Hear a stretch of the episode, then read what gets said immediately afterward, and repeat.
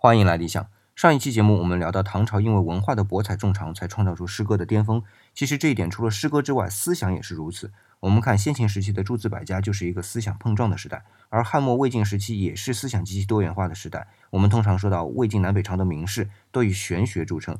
比如说魏朝的王弼、嵇康，齐国的祖冲之，陈国的周弘正，他们通常还有各种聊天，而他们之间的聊天，后世称为玄谈或者清谈。这些清谈的内容，今天看起来好像是老庄玄学，不外乎易经、老子、庄子。但除了老庄玄学外，佛学也已经融入到他们清谈的内容当中。佛学最初传入中国是在东汉，最早的僧院白马寺就是东汉时期建造的。在佛教传入中国之初啊，是很少被所谓的正统思想所接受的，因为出家的佛教遇到了家天下的传统中国。但是玄学从心的思想，就是从自己的内心出发来感知自己、感知世界，而玄学本身又是调和儒学的。那么在这一点上，就让佛教逐渐被中国接受，同时佛教艺术和思想也融入到了中华文化当中。